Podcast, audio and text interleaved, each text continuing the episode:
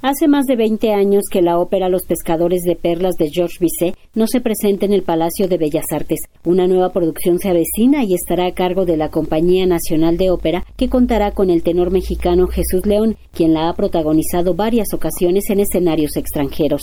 Será el 25 de mayo cuando se estrene esta producción que tiene su base en una revisión realizada a la propuesta original, la cual detalló Alonso Escalante, director de la Compañía Nacional de Ópera del Instituto Nacional de Bellas Artes y Literatura IMBAL.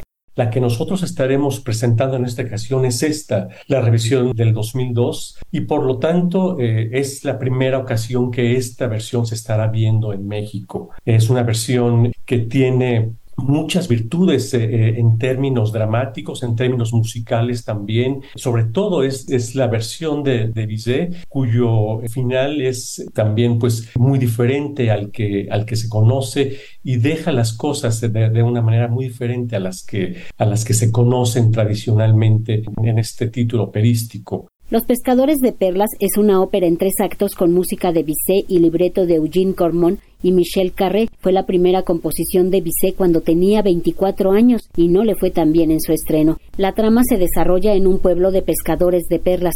Dos amigos se enamoran de la misma mujer. Para salvar este lazo prometen renunciar a su amor, pero el destino pondrá a prueba sus buenas intenciones.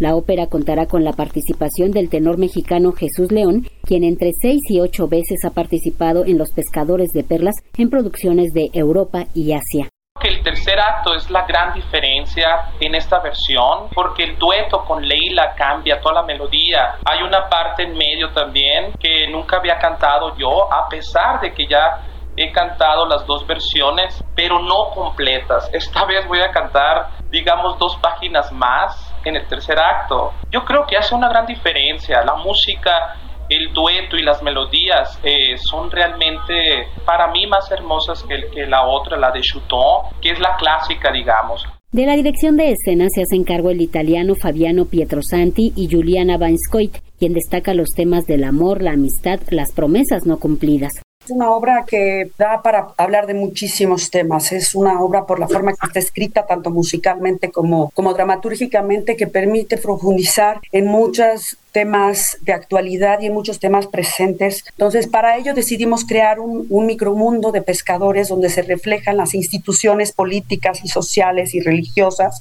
donde eh, los, hay, es un micromundo de pescadores temerosos, creyentes y supersticiosos para poder lograr representar a través de las acciones, los caracteres y los elementos simbólicos, ideas que pueden ser reconocidas por culturas diferentes y distantes. Los pescadores de perlas de Georges Bizet solo se presentará el 25, 28 y 30 de mayo, además el 1 de junio en la sala principal del Palacio de Bellas Artes. Para Radio Educación, Verónica Romero.